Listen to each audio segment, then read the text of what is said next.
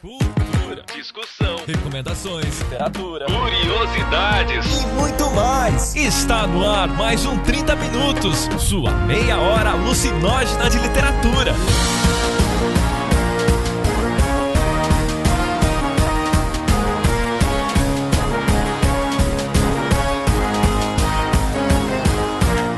Apresentado por ele, que acordou de sonhos intranquilos, metamorfoseado em um japonês, Vilton Reis. Vocês já perceberam que a maioria dos clássicos, assim, não são livros que, tá, beleza, tu vai até o final, mas assim, eu, eu acho que a grande coisa do livro é meio que o percurso do livro. E a rainha da polêmica, Cecília Garcia Marcon. Eu tenho uma polêmica infanto-juvenil. Se você gostou de Harry Potter e as Relíquias da Morte, a gente não pode ser amigos. A presença internacional de Jefferson Figueiredo. Tá todos os romances do Tolstói em geral, mas Guerra e Paz. Gente, a, o Guerra e Paz termina quando a história termina. Aquele ensaio, filho da puta, de 300 páginas. Aquilo, aquilo dali não é tipo, alguém tinha que chegar no Tolstói, tipo, menos, seja menos, tá?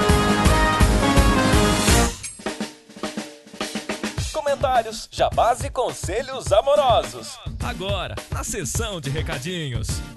E nos nossos recadinhos de hoje, nós vamos começar com o feedback do último programa. Cecília. Então, temos aqui alguns destaques. Primeiro, a Amanda Gaspari, que é a nossa mais recente madrinha. Nós que ganhamos alguns padrinhos recentemente, e somos muito gratos por isso. Ela deixou um comentário super gracinha, assim, falando que, ah, que ela é Amanda, que ela começou a ouvir o podcast para aprender um pouco sobre literatura e ficou viciada. Ou seja, estamos ali com a heroína, né? Ouviu 30 minutos, é pá, entendeu? É, que agora ela tá participando do padrinho e que, embora ela veja que a gente fale que é para ajudar a gente, ela vê como, na verdade, sendo o contrário, porque ela é simplesmente uma fofa e ela vê nas coisas, nas asneiras que a gente fala uma ajuda. Amanda, você é linda.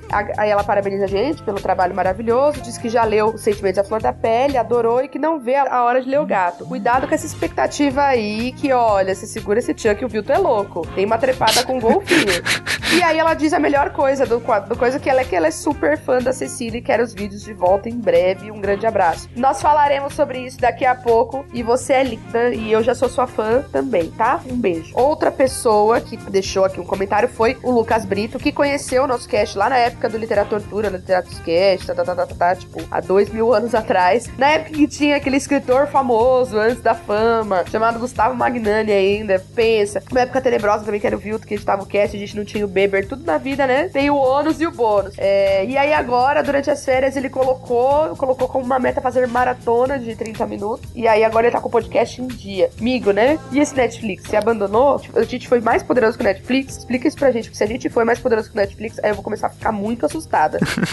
muito bem, a gente também tem as novidades do Padrim e do Patreon. Então, gente, lançou a Hora Lucenógena, graças a meta de 600 reais atingida. Esteve nesse primeiro episódio comigo, Vilto e Cecília, junto o Baço, falando sobre o que? Cozinha, culinária, as loucuras da gente que a gente faz quando a gente tá ali no nosso cantinho, preparando nossa refeição. E olha só, esse será um programa de variedades, né? Esse spin-off do 30 minutos. Ô, Silvio Santos! Ô, Silvio Santos! Eu tô mais pra Fátima Bernardes, cara, certeza.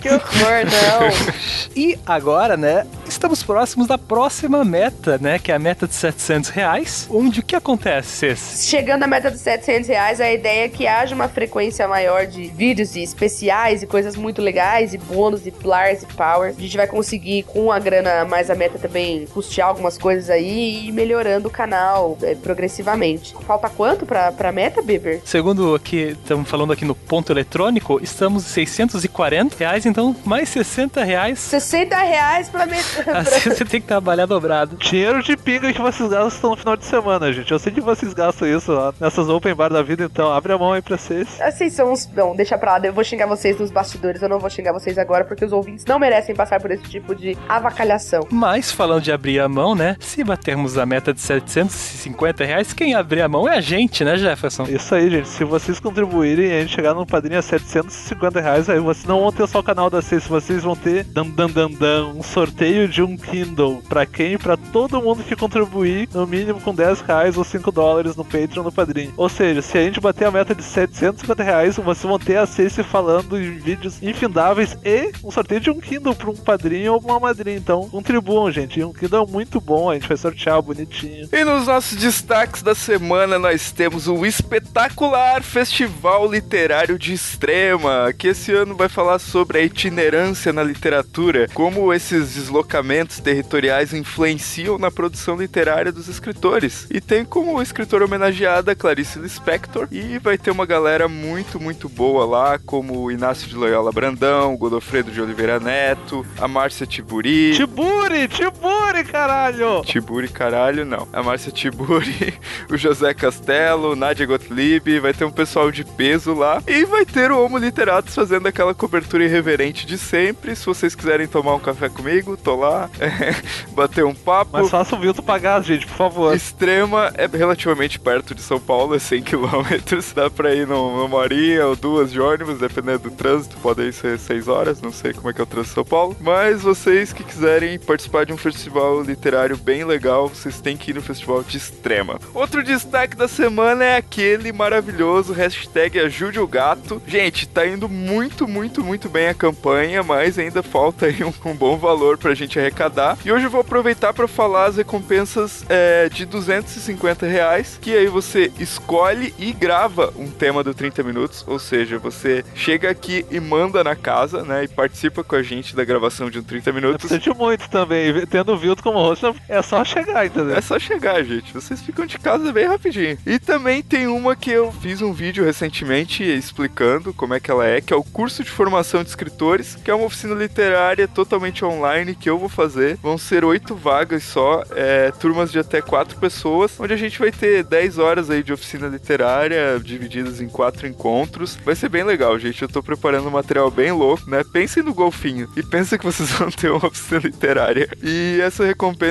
tá por 300 reais, tem poucas vagas ainda, algumas pessoas já garantiram e todo dia vem gente me dizer que vai, é, sei lá, acho que o pessoal tá esperando o pagamento para investir nessa recompensa, mas corram, gente, e ajudem o gato. E claro, lembrando que tem a recompensa de 30 reais para quem quer só adquirir o livro e ajudar pra caramba a editora nesse início. E aí, só um lembrete, estamos chegando cada vez mais perto da incrível marca de mil pessoas no nosso grupo do Facebook do 30 Minutos. É muito importante que vocês convidem seus amigos, seus pais, irmãos, façam um Facebook pro cachorro, coloquem o cachorro no grupo, a gente autoriza animais. Se a pipoca pode participar. O Vilto tá aqui, gente, então não se preocupem. Qualquer um pode entrar nesse grupo. Pois é. E aí, além disso, começou uma polêmica que o Vitor Araújo abriu lá falando sobre a questão de quadrinhos ser literatura ou não. As pessoas estão concordando com o Vilto, aquilo lá tá apocalíptico. Então é muito importante que vocês corram para lá para o quê? Apagar o incêndio, né, gente? Pelo amor de Deus. Ai, ai, muito bem, gente, muito bem. Então vamos para o tema do podcast de hoje. Moses are roses, but Moses supposes erroneously. A Moses, a Mose. A rose is a rose. A toes is a toe.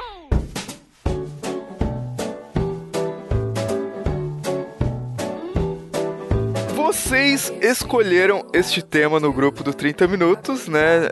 Havia vários temas e a galera. Eu acho que foi o Ciro Canguçu que colocou lá que uma das regras do 30 Minutos é que se um tema pode dar treta, ele vai ser escolhido. E foi basicamente o que aconteceu. Então o tema que a gente vai falar hoje é sobre escritores que não sabem que o seu livro acabou. Ou seja, aquela galera que escreveu, até pode ter escrito um livro muito bom, mas escreveu, escreveu, escreveu, e a história já acabou. E ele não percebeu isso, e ele continua escrevendo, né? Não sei. É uma coisa que me incomoda bastante. Pra eu, eu me incomodo mais com um final mal feito, tipo, que o cara não parou muito tempo pra pensar. é, E eu vou fazer uma citação polêmica sobre isso hoje aqui. Porque não vai ser de um, não vai ser de um livro mainstream, não vai ser de um clássico. Mas eu. E, e aí é que tá, tipo, eu, sou, eu não sou uma pessoa que tem muito problema com o final de livro, cara. É, ra- eu não sei se, se eu tenho muitos livros que eu fico, tipo, nossa, que merda esse final. Ou como aconteceu com a Luísa Gás naquela quando eu fiz essa semana, que um cara mandou uma mensagem xingando ela pelo final do livro, falando que vai torcer pra ter uma ditadura canoense, pra ela morrer presa. Velho, tipo, as pessoas elas perdem totalmente. Gente, essa pessoa não conhece canoas pra começar, gente.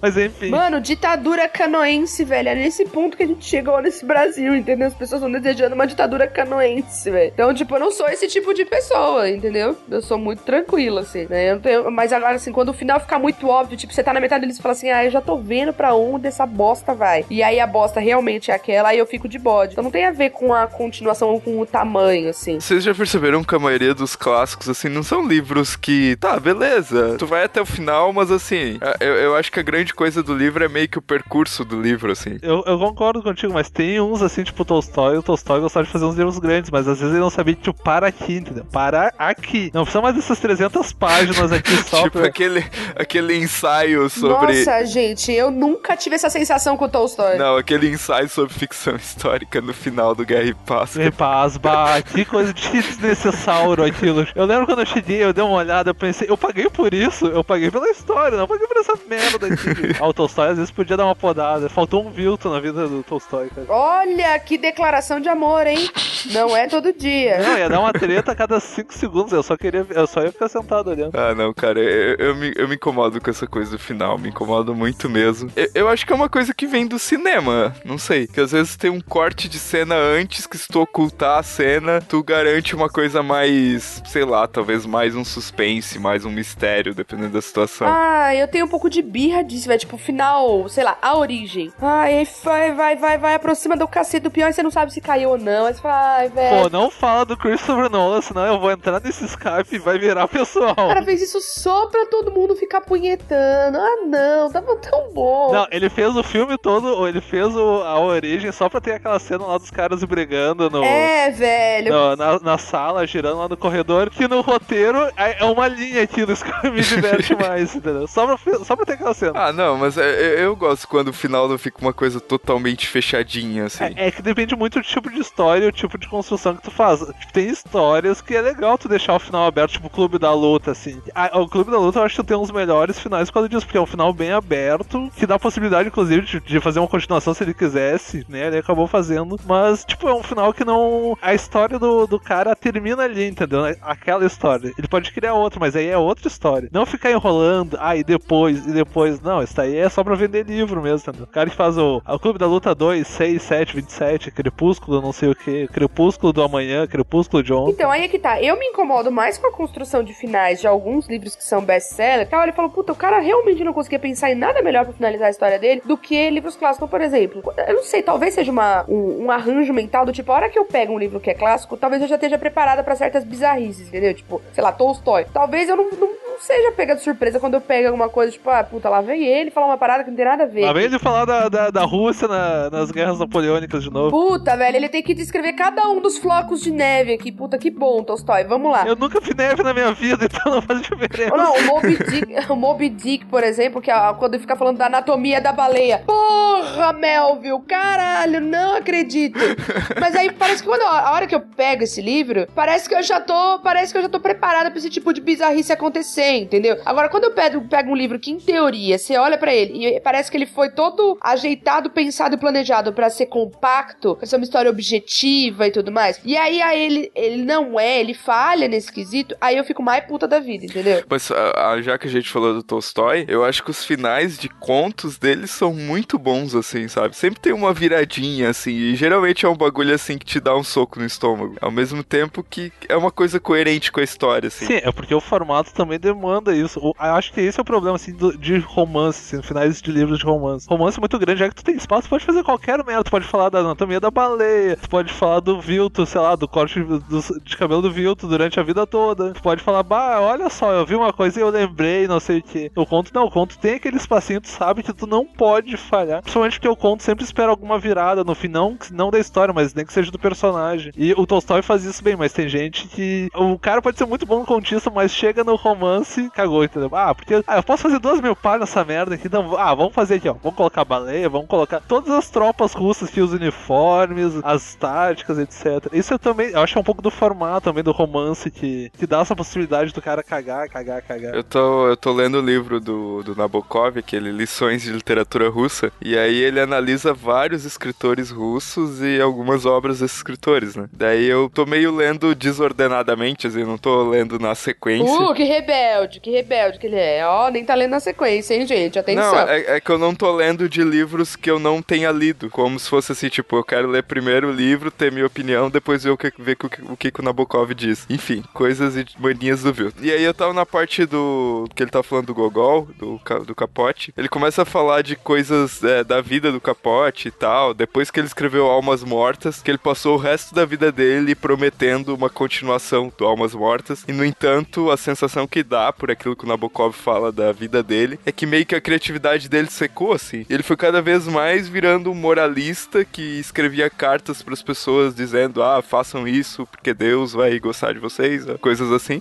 E, e pior ainda, tipo, façam coisas para mim e tipo em nome de Deus, assim, como se ele fosse um profeta, assim, sabe? E ele, cara, e ele nunca conseguiu escrever uma continuação assim do, do Almas Mortas, assim, tipo, tem trechos de rascunhos, de manuscritos dele, assim. Parece que essa coisa assim de ele querer criar um prolongamento foi meio que que acabou com o gênio artístico dele, assim. E eu nunca tinha visto uma história assim tão extrema, sabe? De alguém que parece que secou a fonte. E eu fiquei meio. Ah, cara, eu fiquei meio chocado, assim. Eu fiquei meio com medo, sabe? É, obsess é obsessão por um tema, sei lá, tipo, tem. Quer ver um exemplo, assim, um cara que eu gosto muito, mas que ele. Dois caras que eu gosto muito, que eles têm o mesmo problema, que são obcecados com, digamos, uma auto-mitologia deles, e parece que eles não sabem que o livro principal deles acabou, eles repetiram várias vezes. O Kerouac e o Bukowski, cara. Pô, o Kerouac, eu acho que o único livro bom, assim, depois do On The Road, é o Big Sur, que é a primeira vez que ele olha assim, pá, a minha vida foi uma merda porque eu escrevi On The Road e as pessoas não entendem que eu não sou mais aquele cara do On The Road. E tem uma cena no Big Sur que ele deixa isso bem, bem claro. O Bukowski é outro também que fez a mesma coisa. Ele, re ele reescreveu, tipo, o Misto Quente milhões de vezes. E o único livro bom dele, depois disso, de, assim, de romance, é o Pulp, por quê? Porque é o único que ele fala, ah, vou fazer uma regueta, quase morrendo mesmo. Porque parece que ele reescreveu a história, reescreveu de outra perspectiva. E depois, e depois, e depois. São, são pessoas que, de certa forma, também eles se mataram literariamente, porque eles poderiam fazer coisas melhores, mas eles repetiram, não uma forma, mas repetiram aquela coisa de falar de si, e sempre aquela, aquela, as mesmas situações, a mesma forma de abordar os assuntos, e sei lá, depois do tempo fica chato, fica meio. É a mesma coisa que um livro que não acaba, entendeu? Só que ele reescreveu, reescreveu, reescreveu. A gente tá falando de final de livro e pegando um gancho naquilo que a Cecília falou dos né? Ai, ai, eu tô no processo de seleção na empresa que eu trabalho, fazendo seleção de estagiário, né? E aí, eles me deram total liberdade de fazer algumas perguntas. Puta, né? pra identificar a personalidade. Nossa, gente, sente. Tirem as crianças da sala. Conferiram o poder a quem não deve, né? Qual que foi a primeira pergunta que eu coloquei? Qual é o seu livro favorito e por que você se identifica com os personagens? Alguma coisa desse sentido, assim. E aí, Ah, uma menina. Battle Royale. E aí uma menina citou um dos fenômenos aí do momento, por causa que saiu o filme, é Como Eu Era Antes de Você. Acho que você sabe. Ah, não, não. ah. É, é da Yoyo Moisés, não é? Uma coisa assim o nome da autora. E aí ela contou o final do livro, né? Porque eu comecei, eu sei lá, não sabia sobre o que, que era o livro, só lembro que é a mesma atriz que faz lá a guria do Guerra dos Tronos lá. A Daenerys. É, a Daenerys. E aí, tipo, e a guria contou o final do livro. Eu não vou contar aqui porque, né, talvez tenha alguém que queira assistir, eu respeito isso. Embora, se você for um leitor interessado, a hora que você lê a orelha, você vai saber qual é o final. Não, a menina na entrevista falou que não esperava. Pensem nisso. Se vocês nos ouvem, a gente conversa, a gente lê, a gente faz tudo isso, tem que conseguir deduzir. Tem que conseguir. Crianças, por favor. Um beijo da tia. Não, mas me lembrou, o que eu queria comentar é que me lembrou, tipo, a saída do A Culpa é das Estrelas, assim, sabe? Que é uma coisa bem forçada, bem, tipo, ah, vou fazer alguma coisa extrema aqui pra dar uma virada no final, assim. Então, eu, eu não li o livro, obviamente, não, ainda não vi o filme, talvez assista, porque eu gosto de ver as coisas do momento, assim, pra ver onde- o, que, o que, que a galera tá O vendo. Vilto gosta de sofrer. O Vilto é aquele cara assim que ele vai lá e persiste no erro. Vamos lá, tudo Eu bem. até tentei assistir o filme de 50 tons, cara. Assisti uns 40 minutos do filme, mas tava muito chato, cara. Ah, filme dos 50 tons você tem que assistir como um filme de humor. Nossa, olha o que eu falei. Ai, gente, desculpa se alguém gosta. Ai, eu... Ai quando eu vejo eu já falei, velho. Que merda. Mas, bom, deixa pra lá. Eu já me queimei o suficiente. Não, mas é, é- é chato, é chato, gente. Tem filmes melhorzinhos aí. Mas, mas essa questão do final, das soluções forçadas, assim, também, isso é, é uma coisa que funciona na literatura popular, assim. É, tipo, de- te- deve- aquelas pessoas que gostam de ser chocadas no, no fim do livro, por exemplo, o assassino, clichês assim, o assassino, a pessoa procurada é a pessoa menos suspeita. Ou pior, assim, ah, é o cara que tá procurando, que é o clichê máximo, acho que, tipo, que a resposta é, tipo, assim, ah, ele procura e ele mesmo é a resposta. Ou pior, é um, tudo um sonho, é aquela coisa assim, "Ah, nada disso aconteceu, puta que pariu, cara. E tem gente, o que mais impressiona é que tem gente que fica impressionada ainda com isso. Ah, nossa, nossa, que tragédia. Era um sonho, nada disso é real. É, inclusive essa tua reação, porque não é possível, meu jovem. Às vezes assim, tu ainda, tu ainda esteja acreditando nessa. "Ah, Era um sonho. Nunca leram Alice no País das Maravilhas.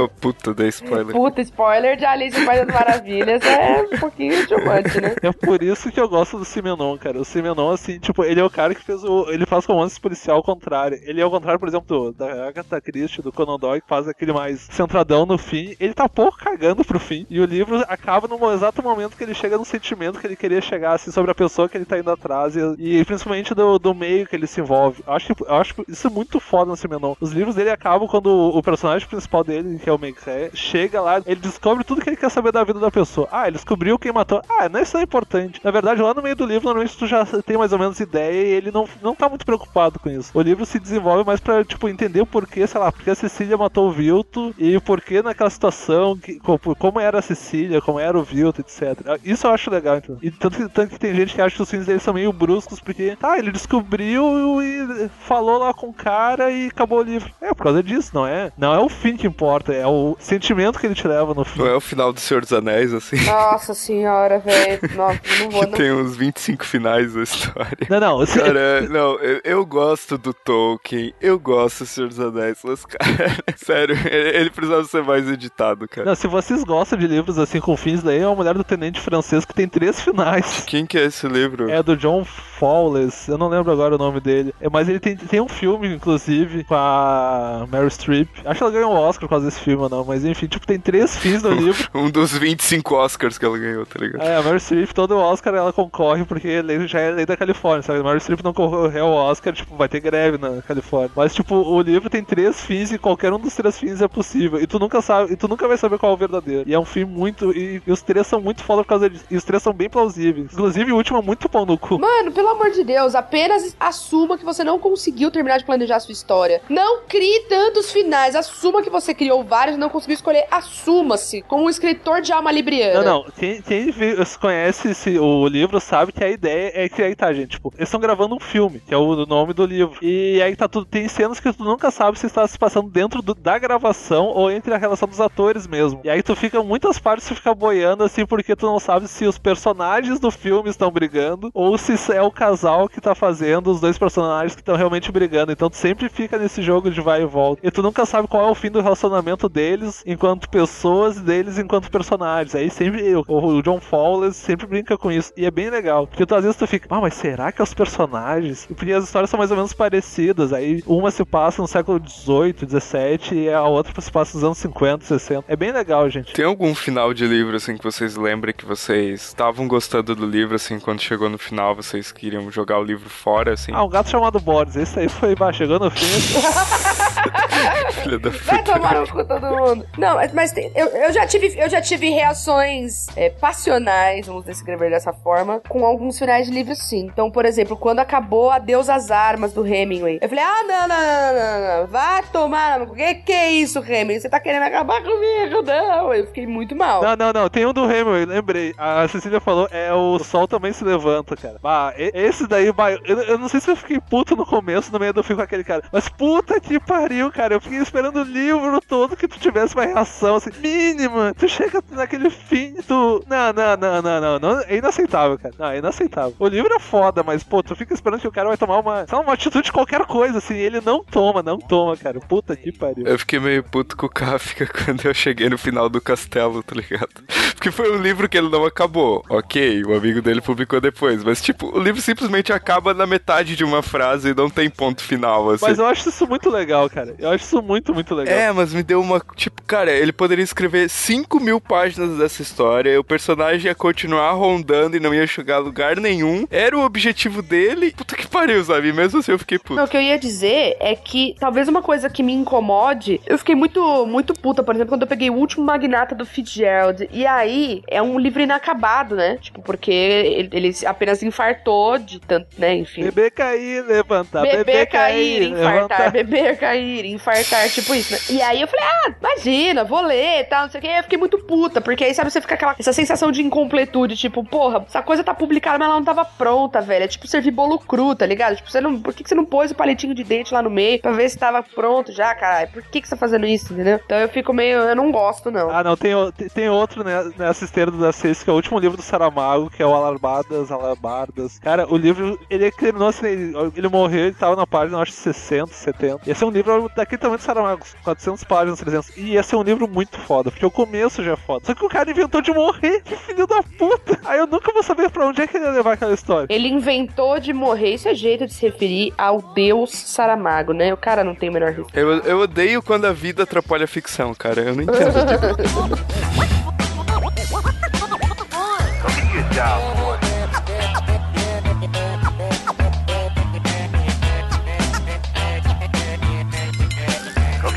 tipo, E o tema do nosso cast, que é sobre os livros que é, o autor não sabe que chegou ao final, a gente vai citar alguns aqui. É, Jefferson, você quer começar citando? Eu vou começar a ci- citar o exemplo, assim. A gente pode citar todos os romances do Tolstói em geral, mas Guerra e Paz. Gente, a- o Guerra e Paz termina quando a história termina. Aquele ensaio, filho da puta, de 300 páginas, aquilo, aquilo dali não é tipo, alguém tinha que chegar no Tolstói, tipo, menos, seja menos, tá? A história já acabou, ele já tem 3 mil páginas pra, pra editar aqui. Puta que pariu, cara. Esse é o livro, assim, que, ó, pro Magnus, assim, tipo, não deu certo, não põe esse fim, entendeu? Não põe ensaio no fim. Ah, mas eu acho que dá um espaço. Não dá, cara, não dá, não dá. Não, é, a gente já tinha comentado, mas realmente. Não, é que esse aí, tipo, eu lembro quando eu vi aquele ensaio, eu olhei, ué, que porcaria é essa aqui, entendeu? Eu, ju- eu juro que na hora eu acreditei que alguém tinha colocado aquilo no meio, porque não era possível o cara que escreveu Guerra e Paz falar aquelas merdas depois. Puta que pariu. O Tolstói, quando soltava a veia de, de opinativa dele, era um problema. Imagina um cara desses no Twitter, meu. Puta que pariu. O problema ia ser uns 140 caracteres, né, velho? Tipo, ele ia ser aquelas pessoas que escrevem Twitter com tweet com continuação, só que o tweet dele ia chegar, tipo,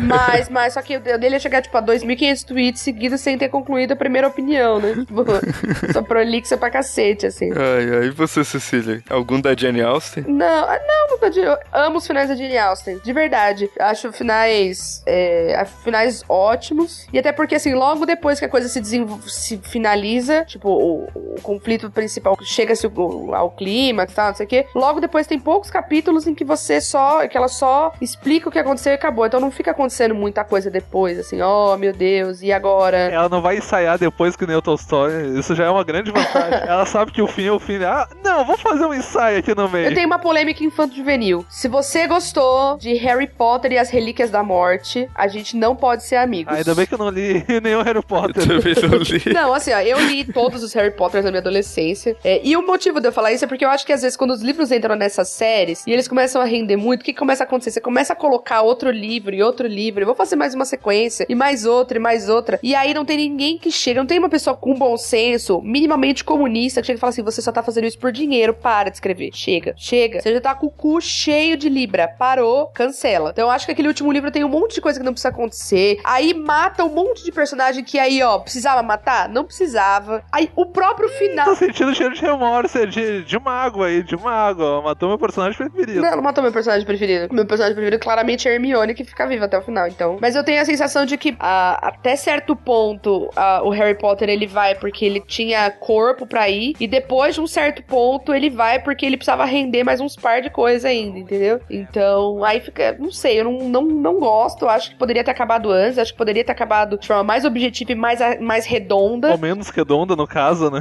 ou menos redonda, mais quadrada, sei lá, acho que o Jefferson gosta de quadrado, não entendi, mas enfim. Então, acho que Harry Potter é um bom exemplo de, poxa, JK, não precisava, né? Pô, podia ficar com 200 milhões a menos na conta, né? Pô, 200 milhões a mais, a mesma faz diferença. Nossa, puta, quando você já. É, velho, você já tá cheio da grana, não vai nem fazer diferença. Tipo, você nem vai saber que essa grana não tá lá. Ou manda pra mim já, porra. E ela continua escrevendo continuações e spin-offs e. É, agora tem, e agora tem uma peça, aí tipo, aí eu tô meio de bode, na verdade, aí tipo, ah, é, animais, animais fantásticos de onde habitam, que é um livro que é usado como livro de leitura em Hogwarts. Aí agora esse livro que foi escrito, tipo, mano, um spin-off total, muito específico, aí ele foi filmado, vai ser lançado, aí eu fico, eu fico meio bodeada dessas coisas, porque eu acho que as coisas têm que ter um limite. Eu, eu gosto da série, como eu disse. Tem uma coleçãozinha guardada que o dia que eu tiver filhos é uma coisa que eu quero ler com os meus filhos. Do quinto livro, assim, ó, da Ordem da Fênix, os últimos dois livros, mas especificamente o último, assim, ó, dava pra ter sido. Ele dava pra ele nem ter existido e ter juntado esses dois últimos livros em um só. Olha só, dois livros você juntar em um, o Vilto ia ficar muito feliz de fazer essa podagem. Dá uma tesoura de poda na mão do Vilto pra você ver o que que vira. Ô, meu, eu junto o Vilto e o Graciliano numa sala, assim, ó. Guerra e Paz viram um conto de uma página. Ah, gente, que vocês E exageram. você, viu? Ah, exagera o cacete. Nem sou assim, Ah, nem, sou nem assim. sou assim, nem gosto da fama Ah, também. não, né? A cara não, deles não. que tá. Não, nem tá gostando. É, o, o, o Vilto é aquele cara assim, ó. Ele não leu, ele nem começou a ler, ele disse, já corta as primeiras cinco páginas. Mas tu nem leu, mas já corta, já corta. Isso quer dizer, você sabe. Esses dias eu peguei um conto de 14 páginas e mandei o autor cortar as oito primeiras.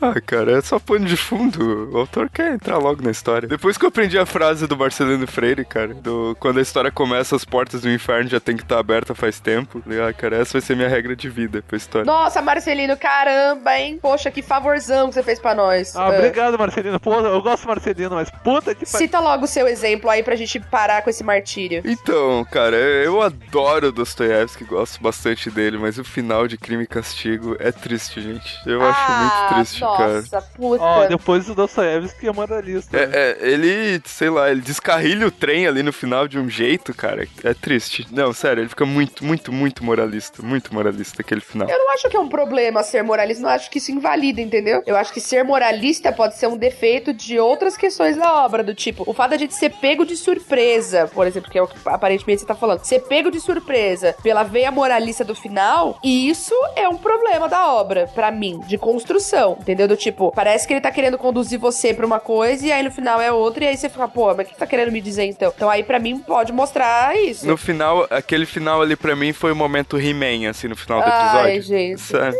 Eu não me incomodo com aquele final. Eu não me incomodo nem um pouco com o final. Amiguinhos, no episódio de hoje, nós No aprendemos. momento que vem Dostoiévski. Não, não, não. Para, para. Depois eu que sou zoeira desse podcast, né? Vocês estão de implicância com os russos, né? Tolstói, Dostoiévski, só porque os caras escrevem livro grande, aí vocês estão de, de bodezinho. Não, não, não. Eu, eu tenho um livro do Dostoiévski que eu tenho uma certa birra no fim, que é o Idiota, cara. Porque Vou chega, ler, tipo, tá aqui na minha lista de próximos livros pra ler. Nossa, dá um spoiler pra ele, por favor. Eu acho que tem que ter. Não, eu não vou dar um spoiler, porque tem um, tem um fato que acontece no fim que, eu- que, cara, foi a única cena que quase me- realmente me fez chorar na vida. E o livro não podia seguir muito mais. E ele insiste um pouquinho pra dar, não um momento que nem, mas é aquele momento assim, vamos amenizar as coisas. Não, cara, não tem como amenizar dali, entendeu? A merda tem muita merda ali pra te ficar amenizando. No idiota, cara, ele podia ter cortado as últimas 30 páginas. Tranquilamente, ele poderia dizer, ah, aconteceu o fato tal que não- alguém morre, ponto final. Não tem o que fazer da história. Mas não, ele fica, ele explica, ele vai, ele pega no colo, passa mão na cabeça. Não, não tem como fazer, cara. Não tem o que fazer ali. Sabe o que que é engraçado? Nesse cast, eu, tô, eu fiquei pensando no que, que eu ia trazer. Eu não sou uma pessoa que se incomoda com uma coisa prolixa. E acho que essa é a grande diferença, talvez. O grande ponto em comum que vocês têm, a grande diferença entre nós. Eu realmente. Assim, tem coisas que eu gosto dos meus que se aproximam mais do Jefferson, coisas que se aproximam mais do Vilto e coisas que vocês dois se aproximam mais. Mas acho que uma das,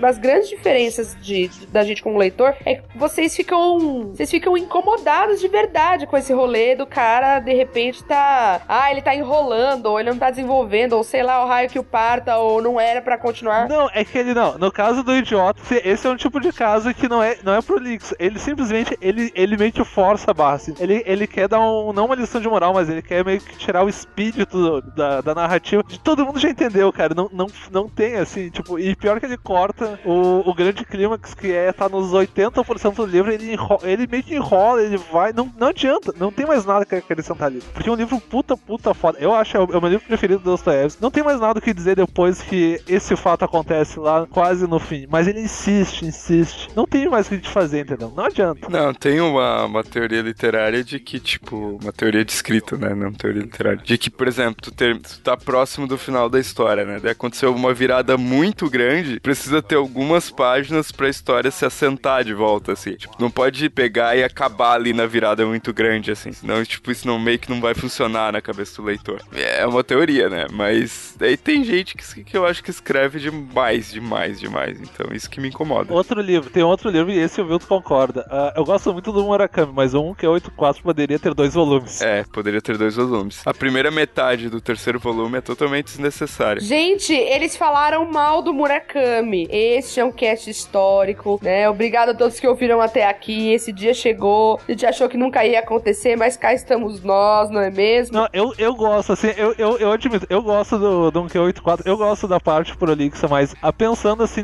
enquanto história, pá, é altamente desnecessário. E pior que ele debocha do. É bem nessa parte que ele debocha do Proust, que, o que fica meio assim, como assim, jovem? Você está fazendo a mesma coisa do que ele?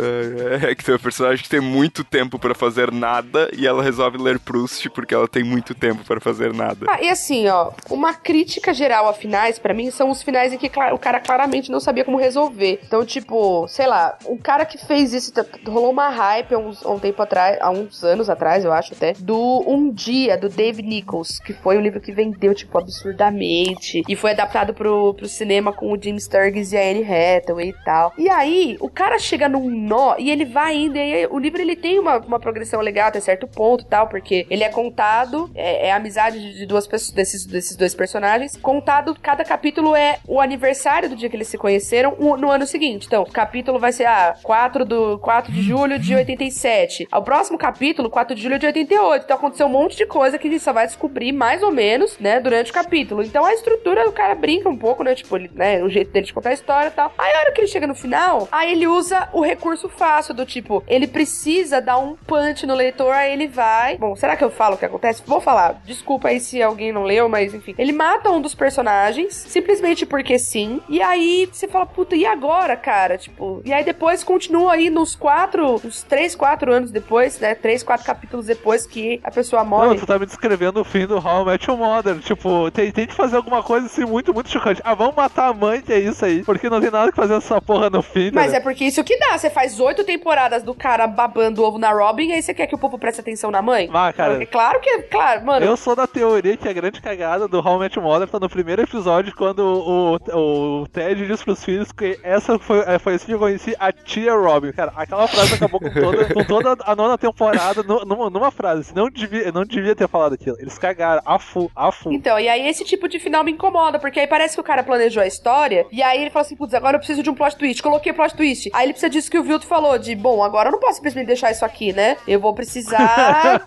isso aqui não é um fim, é isso aqui, essa porcaria. E aí, contrariando isso que você falou, Vilto, você falou que quando tem um grande plot, o cara tem que continuar um pouco. O Adeus às Armas do Hemingway não faz isso, né? Ele te dá dois direto na cara, e aí acaba o livro. Tipo, dois direto na cara. Porque você tá indo lá... Mano, sério, todo mundo que assistiu O Lado Bom da Vida, esse é um final que acabou se popularizando por causa do filme. O Lado Bom da Vida conta a história do cara que, enfim, dentre outras coisas, ele tá lendo... Eu assisti o filme e não lembro o final. Não, mas o. Você lembra que ele jogou o livro pela janela, que ele fica muito puto. Então, esse é o livro. Ele, fa- fala, ele vira e fala, what the fuck? Tipo, taca o livro pela janela puto, vai lá, acorda os pais de madrugada puto, fala, não, não, não. E ele tem, ele tem uma das melhores frases, eu não vou pedir desculpa pra vocês. É o Hemingway que tem que vir aqui pedir desculpa pra vocês. Não sou eu que vou acordar vocês de madrugada.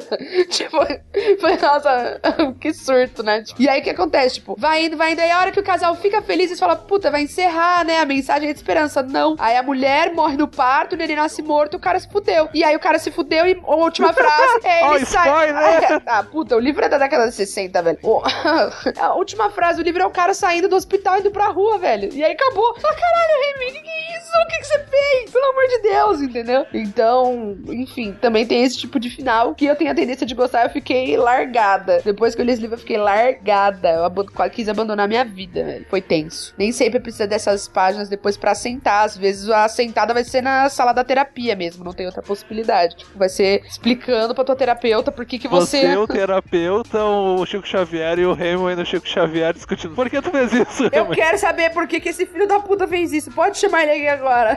Casos de família literários espíritos. Puta, esse é um bom programa, hein? Quem a gente chamaria pro caso de família e por quê? Eu achei importante. Acho que é uma boa pauta. Gostei. E no nosso fechamento de hoje, Cecília, a pessoa que sempre faz as perguntas, né? É, queridos, nós falamos aqui sobre as questões de final do livro, sobre e essa história foi esticada demais, foi encurtada demais, não me explicou direito o que aconteceu. Falamos de série, falamos de filme, falamos de livro, falamos de conto, falamos de tudo. Então, nos comentários, a gente quer que vocês coloquem quais finais de livros mexeram dessa forma com vocês? Podem falar de coisas positivas, né? Eu dei o exemplo do Remy, que foi o final que eu gostei muito, embora seja típico. Os meninos deram, desceram o pau nos russos porque acharam tudo uma merda. Enfim, comentem essas coisas dos finais, como que o livro se encaminha pro final, se vocês acham que às vezes é longo e arrastado, se isso incomoda vocês, assim por diante. Vamos seguir o debate falando sobre escritores que têm essa dificuldade aí de pensar no quê? Em como finalizar a história, tá? Um beijo para vocês. Estou aguardando coisas muito interessantes para nós pensarmos juntinhos. Eu não vou dizer nada, porque antes desse cast também fica longo demais e o pessoal comece a olhar assim, 30 minutos. Interessante, uma hora e meia. Hum, tudo bem. Mas dê, dê as opiniões, contribuam lá no Padrinho, no Patreon, ajudem o Vilto e é isso aí, gente. Então, pra não me alongar no final, né? Só vou ler os nossos padrinhos pra encerrar o podcast, né? Cora Herzenstein, Caetano Espadaro Jax, Jéssica Ferraz dos Santos, Vinícius VW da Silva, Lady Marques. Essas pessoas que têm feito a diferença e têm ajudado a gente a produzir esse conteúdo em áudio. E também, claro, queria agradecer aí os nossos novos mecenas, né? É- Meu Deus, tem um nome aqui japonês, olha que bonito. Sandra Mori Kuwajima, alguma coisa assim. Sandra, por favor, mande leitura fonética do seu sobrenome. Temos também o Gabriel Gomes e, claro, né, um abraço a todos os demais padrinhos e madrinhas que serão citados aí nos próximos programas e que têm possibilitado 30 minutos e agora o Hora Alucinógeno. É isso aí, minha gente. Muito obrigado por terem chegado até aqui e até o próximo episódio.